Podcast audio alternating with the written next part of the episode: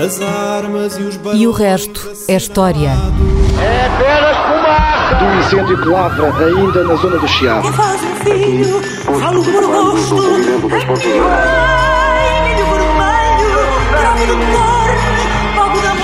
Quer transformar este país numa ditadura. Não, não. Com João Miguel Tavares e Rui Ramos.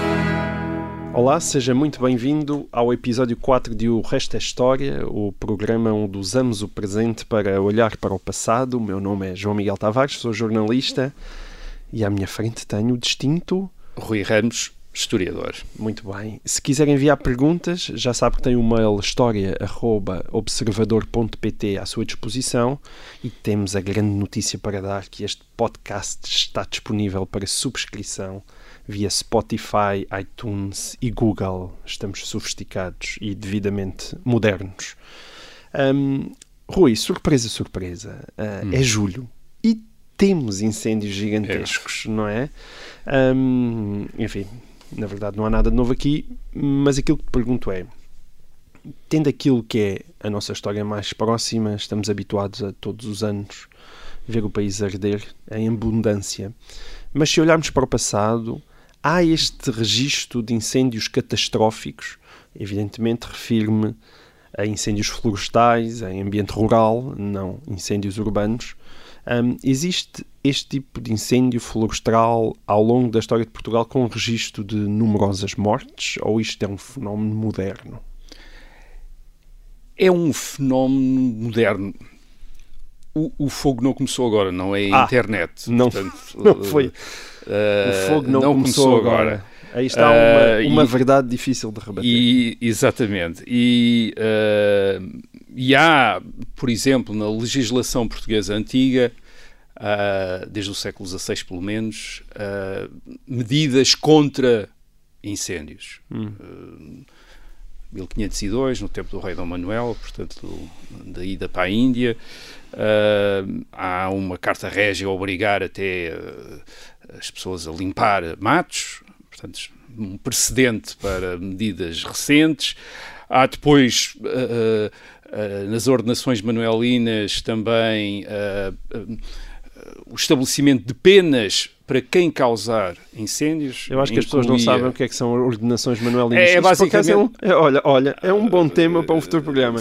Basicamente é uma compilação de todas as, As leis eh, eh, O da Código- responsabilidade régia e que, portanto, foram todas juntas num, numa publicação.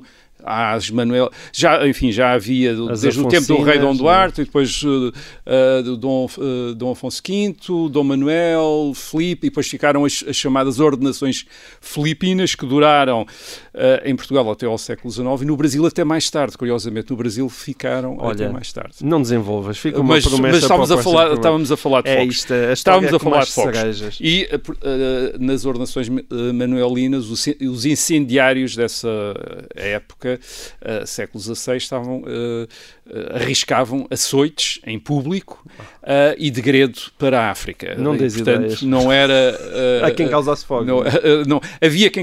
O, o grande, a grande questão é que o fogo era usado para desbravar terrenos. Portanto, fazia-se queimadas. A agricultura fazia-se que, faziam queimadas. E, e muito provavelmente, portanto, por vezes perdia-se o controle das queimadas e ardia muito mais. Agora, E pumba, não há- uns açoites. e daí os açoites e o degredo para, e, a deportação para a África. Agora, não, não há notícia deste género de incêndio florestal que nós temos hoje, por uma razão. Não havia tanta floresta, tanta árvore em Portugal antes eh, do século XX e havia muito mais gente no campo. Espera aí, a gente no campo o pessoal percebe, mas agora de repente estás a acabar aqui com uma espécie de mitologia para muitas pessoas Exato. que acham que, espera aí, nós começámos a desenvolver-nos e começámos a destruir as florestas que viviam no seu lindo estado natural. Estás-me a dizer que Portugal tem hoje mais florestas do que tinha há 200 ou há 300 anos? Exatamente. Uh, nós começámos a desenvolver-nos e começámos a ter mais floresta. Quando chegamos ao século XIX, de acordo com os relatos até uh, e uh, os estudos oficiais, uh, quando se iniciou a, arbori- a arborização do país, as nossas serras eram basicamente nuas, eram penhascos, havia muita charneca, portanto, como mate rasteiro, Uh, e havia muitos areais. E foi precisamente por isso que na década de 60 do século Se iniciou um processo de arborização do país. Isto é, uh, nós queríamos ter, queríamos ser ricos como os países do norte da Europa, queríamos ter legislação tão avançada como os países do norte da Europa e também queríamos ter as suas florestas verdes como os países do norte da Europa. Mas como sabíamos que não podíamos ter o mesmo tipo de árvores, fomos escolher umas que crescessem mais rapidamente e, e nos permitissem ter florestas mais depressa. E daí os pinheiros, e sobretudo o pinheiro bravo, e o eucalipto. Isso significa que estamos a pagar uma estupidez do século XIX? Estamos a pagar algo que uh, parecia uma boa ideia, não para toda a gente. As populações rurais, sobretudo nas zonas de montanha, que usavam aquelas serras para apacentar rebanhos, não gostaram nada de ser sujeitas ao chamado regime florestal, que condicionava imenso aquilo que se podia fazer, isto é, o que é que os proprietários podiam fazer, e, e também o que a maneira como as populações usavam, por exemplo, os baldios, que eram onde, onde iam apacentar rebanhos.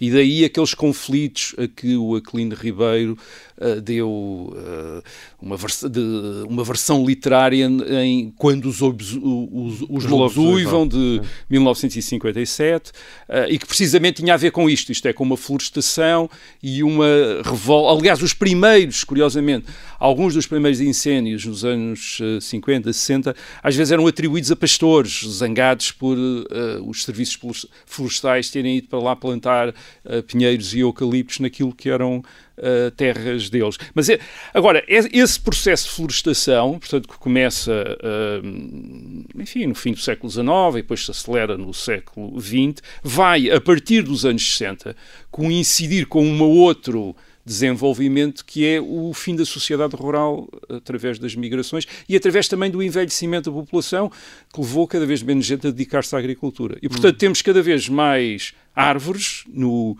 campo, sobretudo nas zonas de montanha, e cada vez menos gente para uh, usar, explorar e cuidar daquelas certo. florestas. E as pessoas muitas vezes não têm realmente consciência disso porque a nossa memória é muito mais curta do que aquilo que nós gostaríamos que ela fosse, mas mesmo algo como em Lisboa o Parque Florestal de Monsanto parece que não está lá desde o tempo de Dom Afonso Henriques não está lá desde o tempo do Afonso Henriques, basta olhar para fotografias dos anos 40. Eh, eh, aquilo é uma serra nua, é uma serra despida, com pedras, um, às vezes umas, uns troncos um, de uma, umas árvores raquíticas ali e acolá. É um bom exemplo, é, é, um bom exemplo da transformação do país nos últimos 60, 70 anos.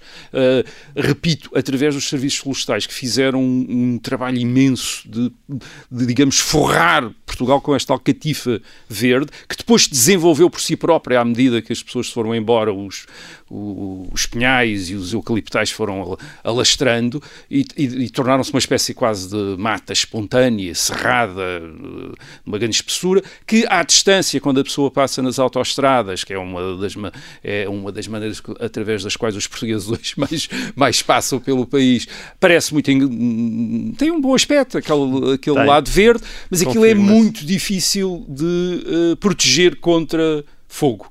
Uh, nós temos, portanto, nós basicamente temos dois tipos de floresta. Temos aquelas florestas uh, das empresas que, de celulose. Uh, que utilizam madeiras e utilizam a floresta para produzir papel e, outra, e pasta e outras coisas.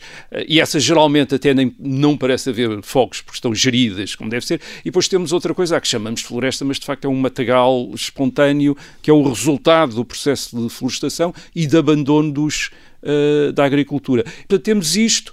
Temos também condições uh, de clima favoráveis no verão aos incêndios, seco, vento, calor, etc.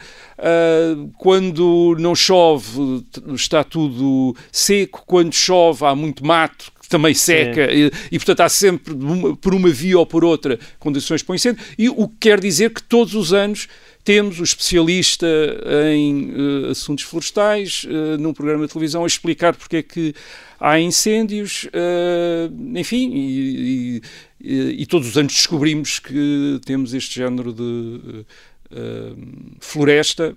Agora, que em grande medida é obra nossa. É obra dizer, nossa. não é, uma natura, não é natural, isto é, não é natural no sentido em que tenha estado cá desde sempre, é algo que nós quisemos ter e que é muito difícil ter, é daquelas é um luxo, quer dizer, ou neste momento é um, é um resultado desse vontade de ter um país verde como a Alemanha e, o- eh, e o norte da França, essa imagem, que era uma imagem romântica no século XIX, isto é, o século XIX tinha esta imagem destes, das florestas, as serras com floresta negra da Alemanha, Certo. quer dizer, enfim, isto vinha nos poemas, vinha nas gravuras, vinha nas pinturas, e porque é que nós também não havíamos de ter uma coisa como esta? Só que eh, no Mediterrâneo uma é floresta boa ideia. é uma é algo enfim, não sei se é uma boa ideia. Uh, Não, aquilo não é que nós tínhamos. Ninguém está a conseguir controlar hoje Aquilo dia, que é? nós tínhamos naturalmente era, uh, ou mais naturalmente também, era muito plantado, era o montado, tipo Sim. alentejano, quer dizer, e portanto isso era uma coisa diferente.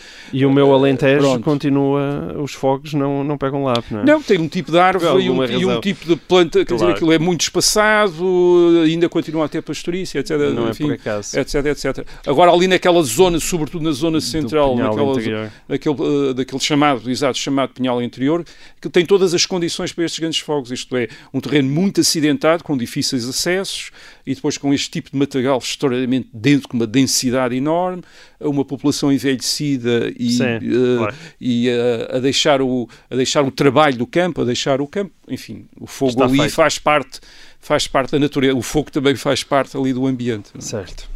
Olha, hum, mudando então de assunto. Hum, o dia em que este programa está a ser emitido é nada mais, nada menos que 24 de julho. Ah, e em Lisboa existe uma avenida com esse nome, não é? Hoje em Uhum. dia associada aos copos e à noitada. E eu diria que não há dia melhor do ano para te fazer esta pergunta que certamente já atormentou vários bêbados às 4 da manhã de um sábado. Porque é que raio a, aqui a 24 de julho se chama 24 de julho? E não 23 ou E 25. não 23 ou 25, ou Dá- então 48 de julho, não é? Já que estás bêbado e provavelmente E vezes a provavelmente dobrar. fez as coisas a dobrar, e porque é que não? que é que Ora não bem, eh, para esse eh, cidadão eh, Alcoolizado. alcoolizado, uma breve, pelo menos para saber que está, onde é que está embriagado, quer dizer, onde é que está embriagado. Ah, a, a Avenida eh, 24 de Julho era, o, era o, o antigo aterro. O, aterro. o aterro é uma zona do, da margem do Tejo que foi, no século XIX, aterrada, isto é, reclamada ao rio, ah, desde ah, O Cais de Sodré até de Dré até ali a Alcântara. Portanto, era água, não é? Aquilo era o aterro. Portanto, era uma zona de lodos. Não era vinho, era- Não era, era- vinho, era, Era água. era água, água suja, porque aquilo devia ver os esgotos da cidade deviam correr por, eh, para ali. Portanto, esse é o, é o era o chamado aterro. Aliás, eu creio que nos maias, eh, se a memória não me falha, eles ainda às vezes dão ali passeios e chamam aquilo o aterro. Ah, porque devia ser, eh, enfim, tal como no caso do ah, Terreiro do Passo, que nós continuamos a chamar de Terreiro do Passo, é a Praça do Comércio e, e- e- e por aí fora. E deram-lhe o número de 24 de julho. Porque, o que é que queriam dizer com, com o 24 de julho? Bem, no século XIX ainda se devia saber. Ah, o dia 24 de julho é o dia em que o Exército Liberal comandado pelo Duque da Terceira, entra em Lisboa 24 de julho de 1833. Guerra civil entre liberais absolutistas. Essa, essa, essa efeméride é lembrada também no Castro de Sodré pela, pela estátua do Duque da Terceira, que lá está. Aliás, e depois mais à frente, em Santos, está a estátua do Marquês de Sá da Bandeira, que era outro eh, general eh, As coisas- liberal.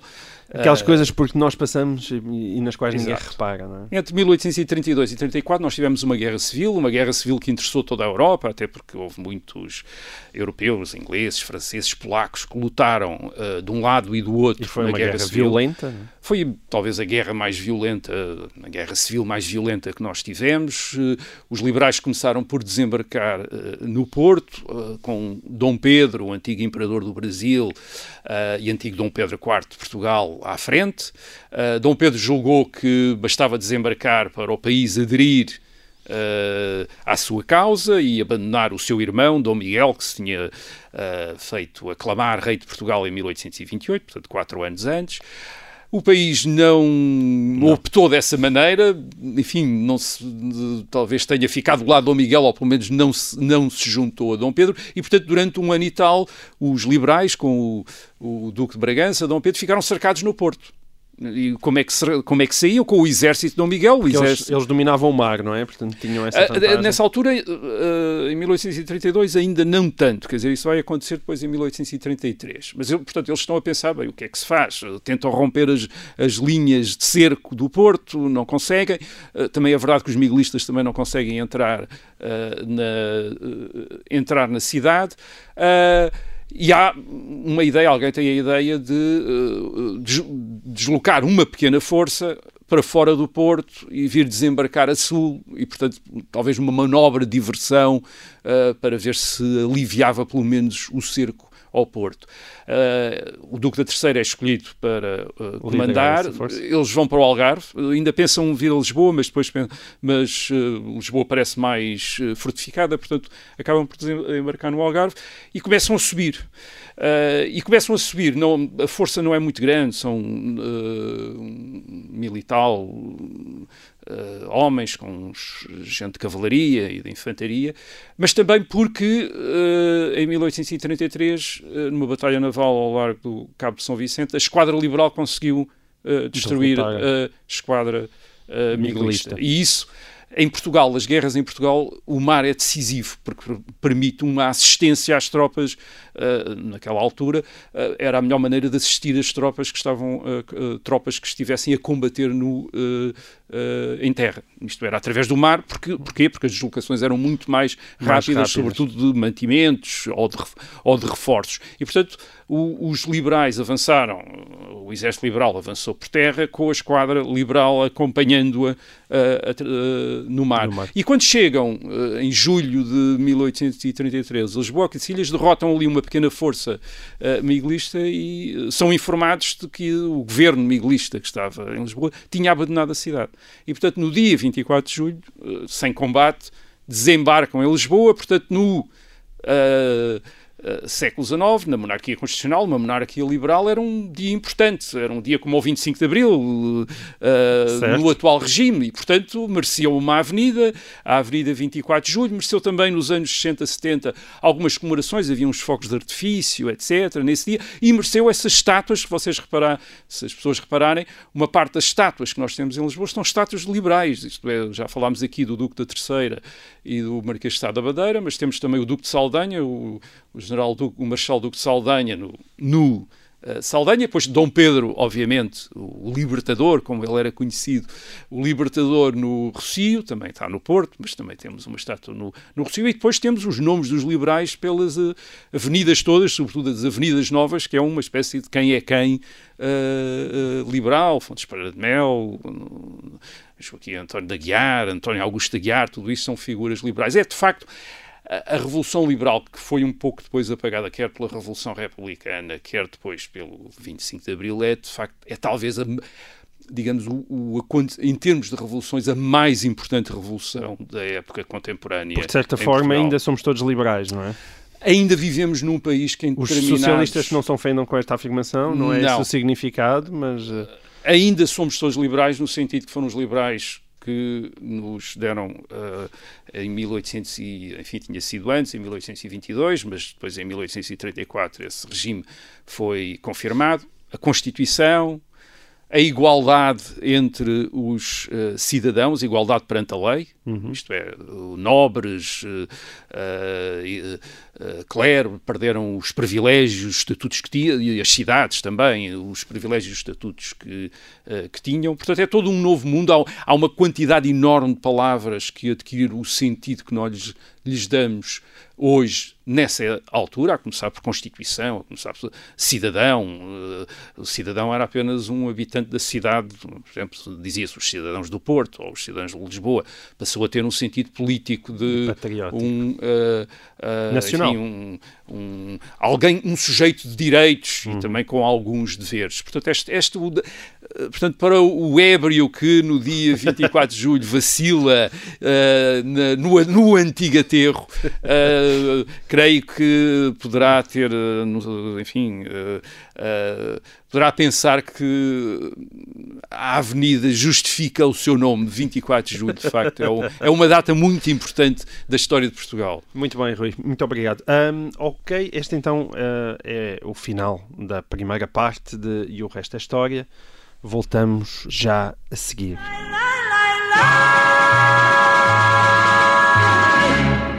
Olá, sejam bem-vindos então à segunda parte deste episódio 4 de E o Resto é História.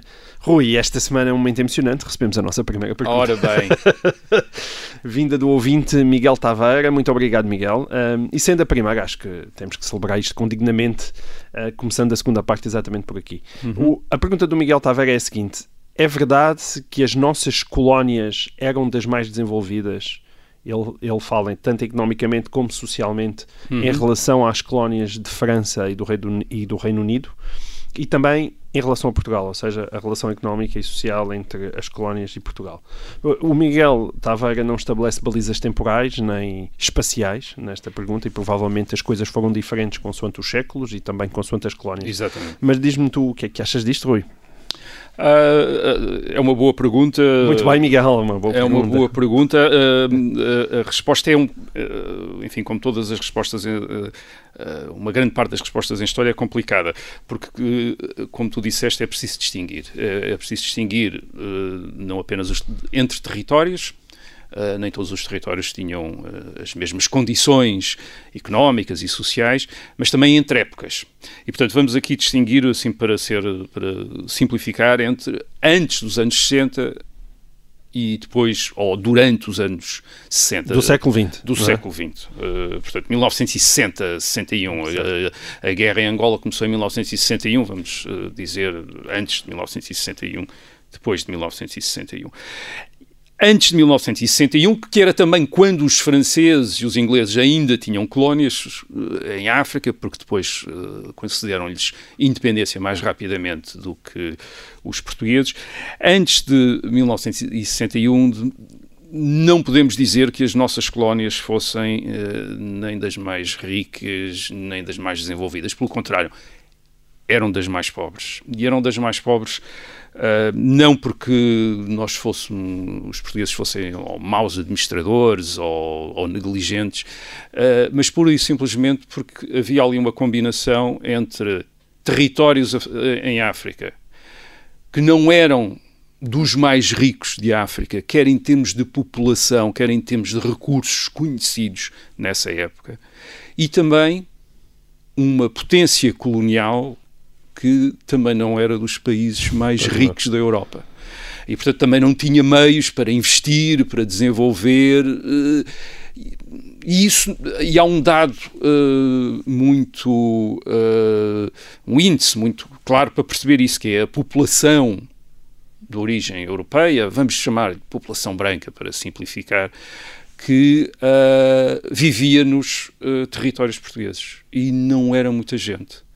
Uh, nós temos nos anos 40 uh, 20 mil, 30 mil, enfim, os números às vezes não são consensuais, uh, brancos, digamos assim, o que é que isso quer, quer dizer? Quer dizer, Sim. em Angola, para aí uns 10 mil em Moçambique, e quando comparamos estes números com os números de outras colónias uh, europeias Com, é uma distância enorme. A África dizer, do Sul, estamos a falar 2 milhões, 2 é? milhões na África do Sul, 1 um milhão na Argélia francesa, é verdade que já é enfim, uma, uma África de, de, mediterrânica, digamos assim, mas se formos, por exemplo, à Rodésia, vamos, uh, uh, o atual Zimbábue, que era uma colónia britânica, temos 50 mil uh, brancos, ou mesmo no Congo, perto, no Congo belga, perto de Angola, provavelmente tem uma população branca que é o dobro de uhum. Uh, Angola. Portanto, e estes, estes territórios portugueses não só uh, estes territórios portugueses, estas colónias portuguesas não só tinham menos uh, população branca, mas também tinham menos população indígena, quer dizer, também não eram uh, terras muito povoadas, se comparar-se, por exemplo, basta comparar, sei lá, Angola com a Nigéria, que era um, já uma colónia britânica, que era das, hoje é um dos países com mais população da África e já era uma das regiões com mais população da África. Bem, Ou seja, existe uma grande correspondência entre a mão de obra disponível e a riqueza. E a riqueza, nessa altura, era da, porquê? Porque era, a mão de obra era fundamental para explorar os recursos. Hum. E reparem, isto não tinha acontecido por acaso, isto é, não era pelos portugueses serem menos, terem sido menos lúcidos do que os britânicos, os ingleses e os belgas. Não, é porque quando se dá a partilha da África no século XIX, uh, estes, estas potências reservaram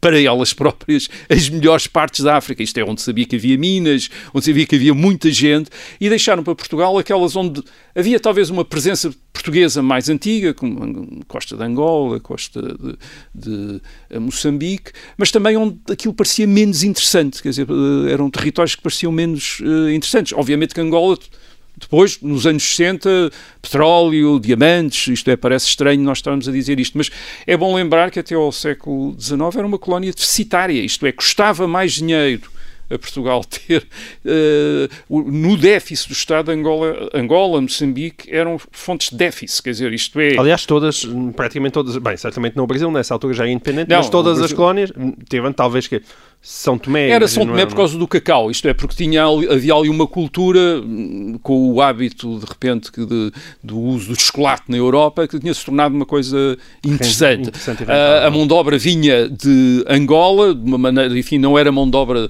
no princípio do século XX, não era mão de obra escrava, mas era mão de obra forçada, e portanto havia até campanhas em Inglaterra, de vez em quando, contra a escravatura uh, em São Tomé. Uh, obviamente, o, as autoridades portuguesas negavam que houvesse escravos, mas São Tomé era, dava quase mais dinheiro, quer dizer, do que certo. propriamente mas quando, Angola e Moçambique. Então, e quando as coisas começam a mudar, a partir da década de 50, elas mudam porquê? Tem a ver também com o desejo político português de manter aquelas colónias e, e, e e depois aquela passagem simbólica de colónias para províncias ultramarinas tem alguma coisa a ver com isso? Tem, tem a ver com, eh, com várias coisas. Tem a ver, obviamente, com o facto de as, aquelas uh, colónias serem tornado mais interessantes economicamente, sobretudo durante a Segunda Guerra Mundial.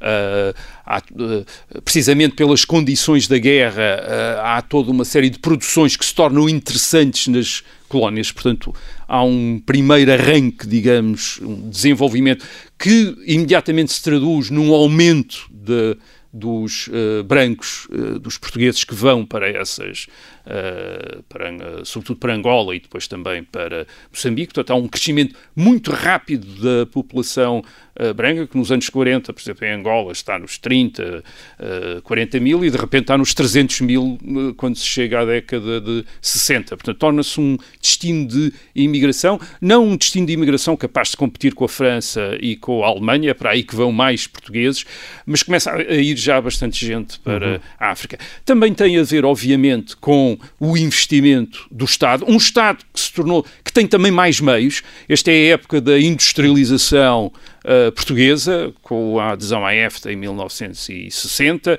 Uh, Portugal desenvolve-se a, a, taxas de crescimento enormes, eh, em determinados anos chega a 9, 10% de crescimento da economia ao, ao, ano, portanto taxas de crescimento certo. chinesas de hoje em dia. A, e, e as nossas... ao gigantesco empreendimento também de Cabarbaça, é, não é? E as, e as nossas, eh, eh, as colónias, sobretudo Angola e, e sobretudo Angola e Moçambique, e sobretudo Angola, têm também taxas de crescimento parecidas com as da metrópole. E, portanto, tornam-se, de repente, regiões bastante prósperas em África e por, não apenas em termos absolutos, mas também relativos, quer dizer, porque a, as independências nos anos 60 em uh, África, o primeiro resultado é o estabelecimento de ditaduras de partido único, extremamente uh, destrutivas, e guerras civis. Guerra civil na Nigéria, guerra civil no Congo belga, e portanto, de repente, as colónias portuguesas, ainda sob a administração. Uh, uh, europeia, uh, começam-se a tornar em África zonas interessantes de investimento. Cabora Bassa, falaste de Cabora Bassa, enorme barragem em Moçambique, pensada para abastecer de eletricidade não apenas Moçambique, mas também uh, uh, a África do Sul, do Sul, por exemplo. Uh, é um projeto, é um projeto gigantesco em termos de engenharia, mas também em termos de investimento e que é feito com investimento europeu. Quer dizer, é um dos, há uma série de grandes empresas europeias da construção que estão interessadas em, e que efetivamente em investir. se revelou lucrativo. E que, e, e, e que portanto, aderem, isto é, o, o, aliás, é por isso que o esforço de guerra uh, português, de defesa pode, daquel, pode daquelas, daqueles uh, territórios, pode continuar. Pode, isto é, o esforço de guerra português, uh, ou a, a, defesa portuguesa dos seus territórios coloniais, tem a ver com, com, com as duas coisas que aqui dissemos. Isto é, por um lado, a pobreza e o subdesenvolvimento desses territórios anteriormente, o que faz com que uma grande parte da população uh, local vivesse ainda nos campos, nas suas uh, zonas, enfim, com os, os, costumes tribais, e portanto não estivesse nas cidades, não fosse uma massa assimilada nas cidades, capazes de contestar o poder colonial, como acontecia na Nigéria ou aconteceu no Congo belga, era muito, é uma coisa completamente diferente para autoridades europeias lidarem com uma população dispersa nas suas aldeias e com as suas autoridades tradicionais, ou para lidarem com grandes massas de população politizadas uhum. nas cidades, como acontece aos ingleses na Índia, ou na Nigéria, ou aos belgas no Congo, ou, ou mesmo aos franceses na Argélia, isto é, de repente estão a enfrentar grandes massas de população que estão integradas no modo de vida europeu e aspiram à independência, isto é, aspiram aos mesmos direitos que veem que os europeus têm, eh, por contraste com uma população que ainda está uh, no campo portanto, e que tem menos meios de,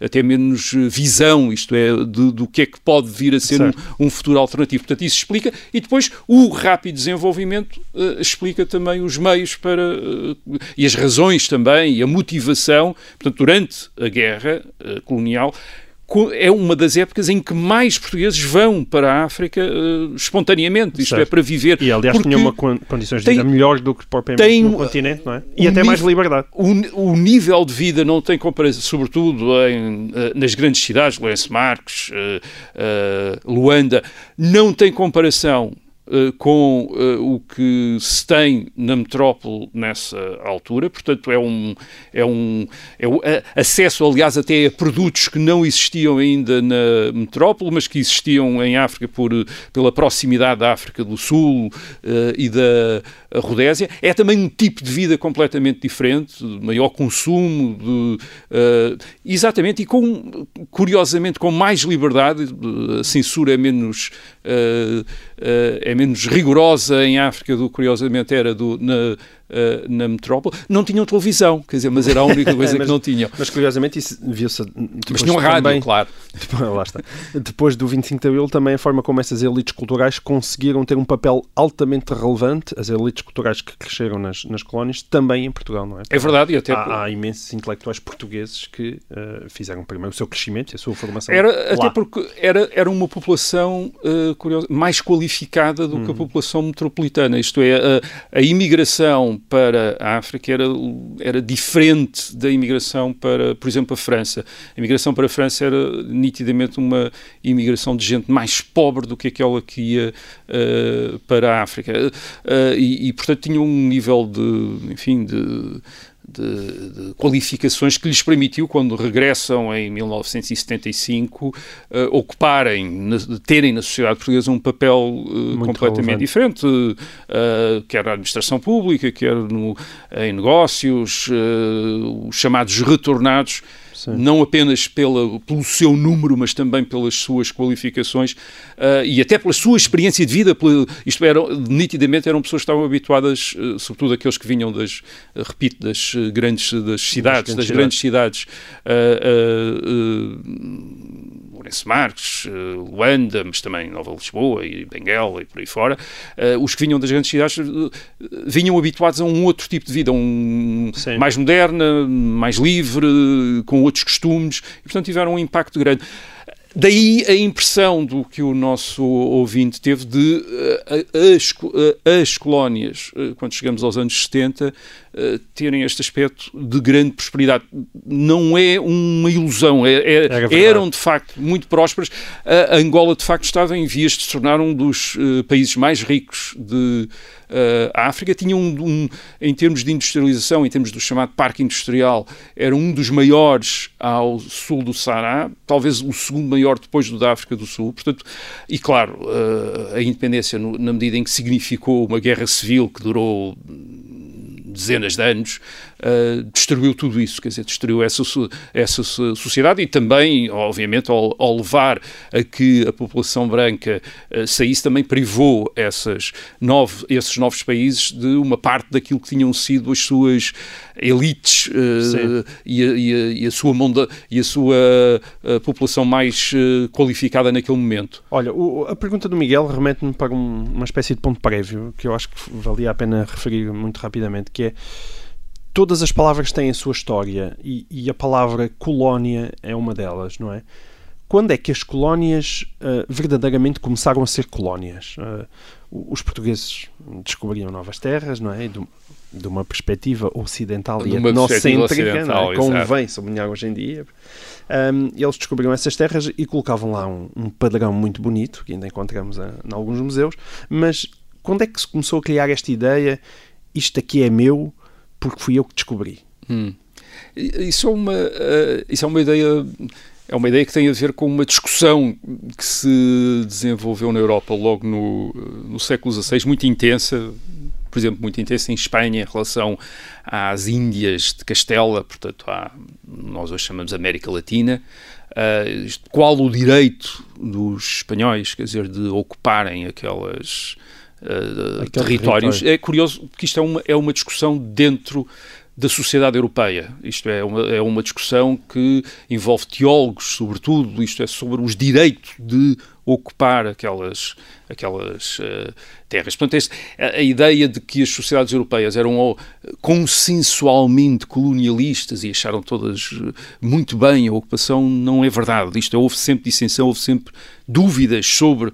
E, e, e, de, e de uma certa maneira, o direito de ocupação, o direito de ocupar que nós hoje chamamos o direito de colonizar, foi sempre condicional. Foi assim que a Europa pensou. Uh, condicional em relação à missionação, isto é, uh, temos, o direito, uh, temos o direito de ocupar porque vamos levá-los uma boa nova. Uhum uh, a verdadeira religião, a possibilidade de salvarem as suas almas, uma coisa que tinha, tinha algum interesse na época. Algum não? interesse à época, época. época. Portanto, há essa visão condicional e uh, quer Portugal, quer uh, Espanha procuraram essa legitimação, por exemplo, junto uh, da Santa Sé, junto do Papa, isto é, essa, essa legitimação. Repare, essa legitimação não era apenas para eles ficarem de consciência tranquilo, tranquila em relação àquilo que, eles, que iam fazer.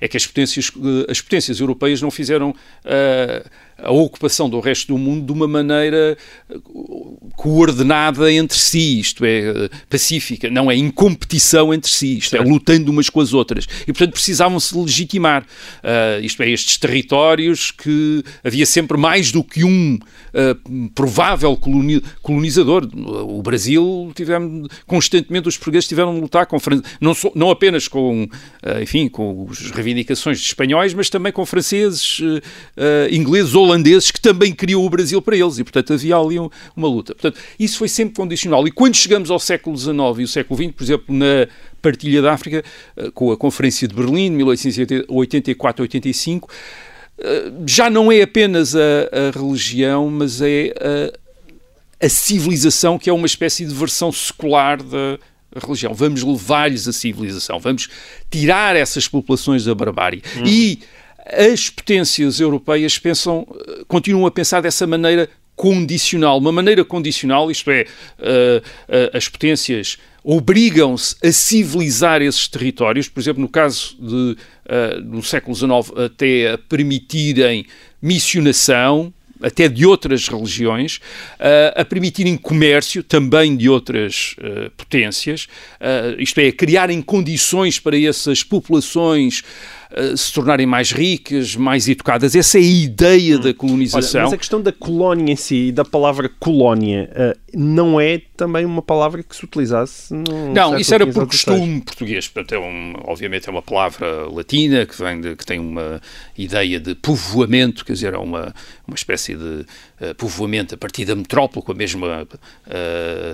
com a mesma Uh, população metropolitana, uh, nós tínhamos para esses territórios, usávamos as expressões descobertas e conquistas, hum. assim mais direta, e, mais poética. e depois ultramar, que é também uma expressão vem das cruzadas, do, que os cruzados chamavam ao Médio Oriente, quando ocuparam a atual, a atual ter, territórios da de, de, Israel, uh, Palestina e, e, de, e Síria e Jordânia, etc. Chamavam-lhe o ultramar e, portanto, chamavam-nos também ultramar. E a, a, colónia e até a mesma expressão império são expressões que aparecem sobretudo no século XX, hum. uh, por inspiração francesa. São os franceses que usam colónias e, portanto, nós com a Primeira República, aliás, começa a falar de colónias também aqui, e depois império, que também é, uma, que também é algo que os franceses... Tem, tem uma razão de ser, que é uma é uma visão mais centralizada e mais unificada dos vários territórios como enquanto um império e enquanto todos com colónias. É, reparem, eles não tinham todos os mesmos estatutos. Por exemplo, a Índia era o Estado da Índia, que era uma coisa diferente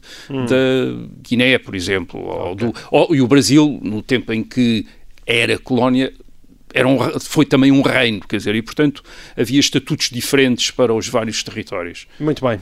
Rui, mais uma vez, foi um prazer e termina assim o quarto episódio de E o Resto é História e cá estaremos novamente para a semana. Adeus e até à próxima.